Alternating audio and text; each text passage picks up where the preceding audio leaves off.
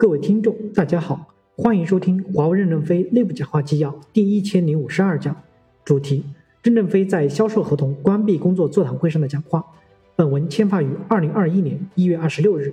接上文，将来的合同管理培训教材可以分为 A 版本、B 版本、C 版本、D 版本，基于相关性设置必学和选修，不要求每个人都从幼儿园开始学起，否则就是低效率。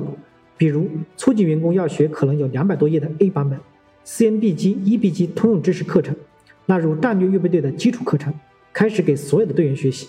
B 类员工就只学五十页了，因为很多基础知识已会。C 类员工只学二十页，D 类员工就只学两页，因为不能要求高级干部去读两百页的书，但初级员工必须学两百页的书才能入门，然后才能理解高端的文件。考试的时候，通过了 A 类考核的只考 B 类。通过了 B 类考核的只考 C 类，考 D 类时就全部背得了。将来的合同管理的很多专业职员走向专家或高级职员的道路，专家和高级职员之间允许存在一定的模糊地带。王华南要对高级职员的定职、定岗、定位拿出合理的措施来，吴伟涛负责调配。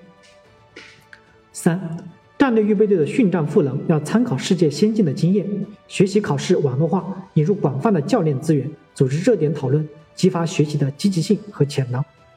第一，训战考试要网络化，公司的培训部建立各专业的学习库和考题库，电子考试系统要吸收世界最先进的经验，每个人都可以在网上自学考试，答案公布，自动评分，允许多次考试，考分达到一定标准就可以注册申请考核，注册需要付费，费用支付给帮他考核的内部或外部专家，考核通过后才有资格参加面试，面试算是组织评定。通过以后就为候补道员。什么是候补道员？满清的候补道员平时都是在家种菜，因为还没上任，也没有薪酬。一旦哪个岗位有空缺，立马八抬大轿上任。将来我们是在赶候补。比如您现在担任低职务的岗位，虽然具有高级职务的能力资格，但因为高级职位没有空缺，那只能拿低职务的种菜的钱。当高级职务出现空缺的时候，有优先的竞选权利。过去的历史评价里是有高度责任心的人，这是必要条件。充分条件是通过竞赛获得，不是由哪个人说谁合适。这样大家拼命努力学习的积极性就出现了。第二，要引入教练。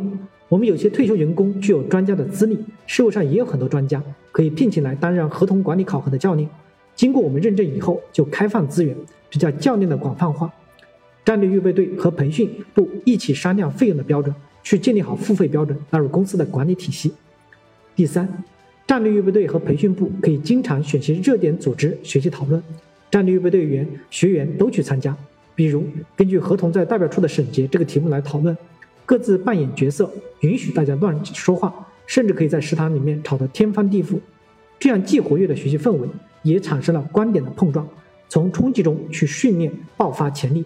感谢大家的收听，敬请期待下一讲内容。